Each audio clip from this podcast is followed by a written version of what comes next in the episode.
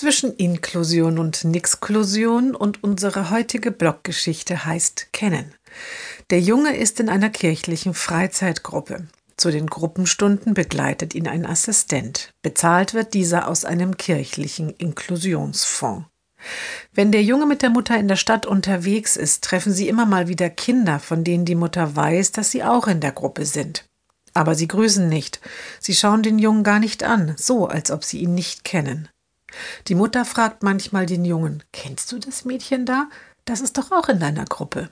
Der Junge zuckt dann mit den Achseln. Irgendwann ist die Mutter alleine unterwegs, als sie eines der Kinder trifft. Sag mal, fragt sie, du bist doch auch mit meinem Sohn zusammen in der Gruppe, oder? Das angesprochene Mädchen runzelt die Stirn. Erst als es den Namen des Jungen hört, reagiert es. Ach, der, sagt es, den kenne ich kaum. Das ist doch der, der immer mit seinem Assistenten auf dem Flur Tischkicker spielt, während wir Gruppenstunde haben.